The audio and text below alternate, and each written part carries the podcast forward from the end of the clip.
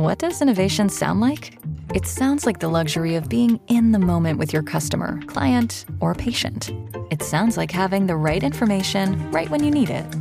It sounds like being at your best for your customers and your business. Thanks to Highland's intelligent content solutions that improve digital processes, innovators everywhere are able to do their thing better, whatever that thing is. Now, who doesn't like the sound of that? Highland, for innovators everywhere. Visit highland.com.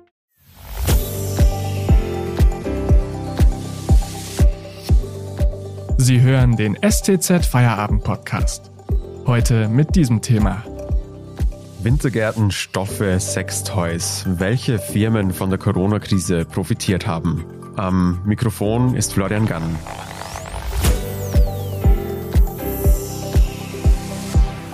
Die Corona-Krise hat die deutsche Wirtschaft schwer getroffen. Zum Anfang des Jahres war die Wirtschaftsleistung um knapp zwei Prozent eingebrochen. Mittlerweile scheint die Talsohle zwar überwunden zu sein und im zweiten Quartal gab es wieder ein Wachstum von 1,5 Prozent. Aber viele Firmen dürften die Nachwirkungen der Krise eine ganze Weile spüren. Allerdings gab es auch Unternehmen, die gut durch die Corona-Zeit gekommen sind. Welche das waren und wie sie das geschafft haben, erklären uns die Regionalreporter Kai Holoch und Julia Bosch. Wir fangen mal mit dir an, Kai. Hallo. Hallo. Kai, wir hatten ja schon öfter über einen Bauboom gehört in der letzten Zeit. An Wintergärten hatte ich dabei aber ehrlich gesagt nicht gedacht. Du hast jetzt mit einem Hersteller von Wintergärten gesprochen. Was hat diesen, diesen Wachstum beschert? Ah, ich glaube, wenn man sich das logisch überlegt, dann liegt das durchaus nahe. Den geht es bombastisch gut, muss man ehrlich sagen. Aber es geht natürlich auch so, dass man in Zeiten, wo man nicht mehr so viel reisen kann, sich doch mehr auf, das, äh, auf die eigenen vier Wände konzentriert. Und da schöner Wohnen natürlich eine Rolle spielt und Wintergärten haben ohne Zweifel ihren Charme.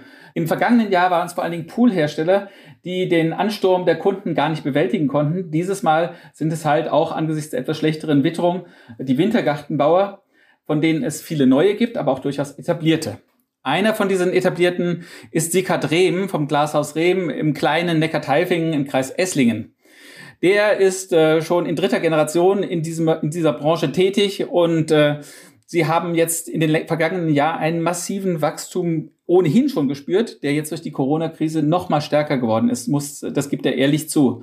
Die Nachfrage ist weiter gestiegen und äh, die Menschen interessieren sich immer mehr für diese Form von Wintergarten und Terrassengestaltung, wobei die Terrassengestaltung, also gerade ein überdachtes äh, eine überdachte Terrasse in diesem Regensommer zu haben, scheint der große Wunsch von vielen Menschen zu sein, ganz groß boomt. Er hat auch noch verraten, dass zurzeit gerade maßgefertigte Lamellendächer ein aktueller Trend sind. Das wollen die Menschen haben. Aber auch der klassische Wintergarten, der eben das ganze Jahr genutzt werden soll, ist groß im Trend. Und die Nachfrage ist so groß, dass derjenige, der jetzt in diesem Jahr das bestellen will oder der es jetzt bestellt, frühestens Ende des Frühjahrs 2022 dann tatsächlich die, das Bauvorhaben umsetzen kann. Es gibt eine große Nachfrage nach äh, Rohstoffen für verschiedene Bauvorhaben. Liegt die lange Planungs- und Wartezeit an den Rohstoffen oder gibt es da noch andere Gründe dafür? Ach, da kommt alles zusammen. Es ist zum einen natürlich, dass das Personal auch aufgestockt werden muss. Die bauen ständig aus, sind zurzeit mittelständisches Unternehmen mit 30 Mitarbeitern, sind aber ständig auf der Suche nach neuen Mitarbeitern. Also es sind also zum einen schon Personalressourcen, die fehlen, aber es sind auch diese äh, Engpässe bei den Materialien. Das ist jetzt nicht so extrem wie beim Holz, wo tatsächlich Architekten anfangen, als Holzhäuser gebaute, geplante Häuser jetzt plötzlich wieder umzuplanen, weil eben der Rohstoff Holz nicht vorhanden ist.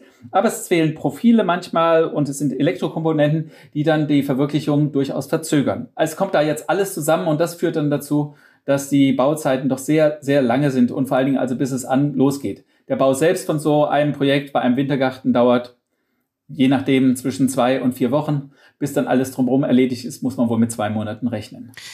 Die Preise für manche Rohstoffe schießen derzeit ja gerade durch die Decke. Ist so ein äh, Bau von einem Wintergarten denn gerade überhaupt noch leistbar? Also genau vergleichen kann ich es natürlich nicht. Ich habe natürlich Herrn Reben darauf angesprochen und der sagt, dass ihre eigenen Leistungen dadurch nicht teurer geworden sind, dass äh, aber auch bei den Materialien die Preise moderat steigen, außer beim Holz. Da gibt es natürlich wirklich extreme Preisunterschiede und die spielen bei Wintergärten, die mit Holz und Glas arbeiten, durchaus dann auch eine Rolle. Aber im Schnitt haben sich die Preise in diesem Jahr um fünf bis zehn Prozent erhöht. Das ist natürlich mehr als der Durchschnitt, aber jetzt nicht so explosionsartig wie man das aus anderen Branchen gehört hat. Danke Kai für diesen Einblick. Ich rede gleich noch mit Reporterin Julia Bosch über einen Stoffhersteller und über sozusagen intimere Geschäftsbereiche. Vorher gibt es ein bisschen Werbung.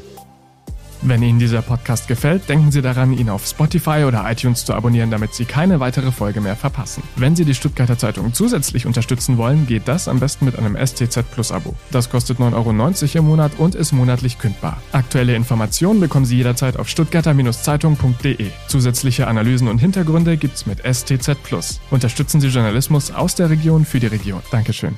Jetzt ist Regionalreporterin Julia Bosch bei mir vom Mikro. Hallo Julia. Hallo. Dir gegenüber hat ein Stoffhersteller aus Albstadt von einer verrückten Zeit in den letzten Monaten gesprochen. Kannst du uns erklären, warum die letzten Monate für ihn so verrückt waren? Genau, da geht es um das Unternehmen Maute und Renz, die in Albstadt sitzen, in Baden-Württemberg. Und die stellen normalerweise Stoffe für den Do-it-yourself-Handel her, also zum Beispiel für Hobbynäherinnen und Hobbynäher. Und die haben eben direkt am Anfang der Corona-Pandemie im März 2020 dann begonnen, Masken herzustellen. Allerdings waren das noch keine Masken, wie wir sie heute kennen, sondern Loops. Das sind so Art Schals, die man sich über Mund und Nase zieht, die damals ja noch zu, äh, zulässig waren. Und im Laufe der Zeit sind sie dann auch auf äh, medizinische Masken umgewechselt und für Herbst planen sie jetzt FFP2-Masken, die auch noch bunt bedruckt sind, sodass man quasi ähm, geschützt und trotzdem schön durch die Welt gehen kann. Und dadurch hat dieses Unternehmen eben extrem viel Umsatz gemacht und in der Spitzenzeit der Maskenherstellung die Anzahl ihrer Mitarbeiter sogar verdoppelt. Aber auch die Stoffe für den Do-it-yourself-Bereich sind ziemlich gut abgesetzt worden, wenn ich äh, das richtig im Kopf habe. Das heißt, die Leute hatten viel Zeit zum Nähen und haben die auch genutzt. Ist das richtig? Genau, der Geschäftsführer hat zu mir gesagt, ähm, das Zitat lautete, die Leute haben genäht wie verrückt, also eben vor allem im Lockdown. Und als wir alle ja immer um 20 Uhr zu Hause sein mussten, haben offenbar viele diese Zeit genutzt, um, um selber Klamotten oder andere Dinge aus Stoff herzustellen. Die Corona-Krise hat laut einer Studie ja nicht zu mehr Sex geführt. Der Stress und die Unsicherheit waren laut einer Studie einfach zu groß. Ein Sexshop in Stuttgart ist äh, in der Corona-Zeit trotzdem durchgestartet. Dafür mussten sich die Inhaberinnen aber ziemlich ins Zeug legen. Kannst du uns die Geschichte von diesen beiden Menschen erzählen? Das ist der Laden Frau Blum in Stuttgart West. Die nennen sich selbst eine Erotik-Boutique. Und als dort klar war, dass sie vorerst keine Besucher und Besucherinnen mehr in ihren Laden lassen dürfen, haben die ganz schnell ihr Konzept, sage ich mal, verändert und haben angefangen, Produktvideos zu drehen und die auf YouTube und auf anderen ähm, sozialen Netzwerken online zu stellen. Später haben sie dann auch Instagram Live Shopping angeboten, also haben verschiedene Produkte aus ihrem Laden in die Kamera gehalten und erklärt, wie was funktioniert. Ähm, und damit waren sie tatsächlich sehr erfolgreich, auch weil diese Videos, ich habe sie mir selbst auch mal angeguckt, sehr unterhaltsam waren. Also da sind einige Pannen passiert, aber die Leute waren da offenbar sehr, sehr dankbar für diese Unterhaltung und haben tatsächlich dann auch die Produkte gekauft. Bevor jetzt die Fantasie mit uns vielleicht durchgeht, kannst du uns erklären, wie diese, wie diese Videos aufgebaut sind und äh, welcher, welcher Ästhetik die vielleicht folgen?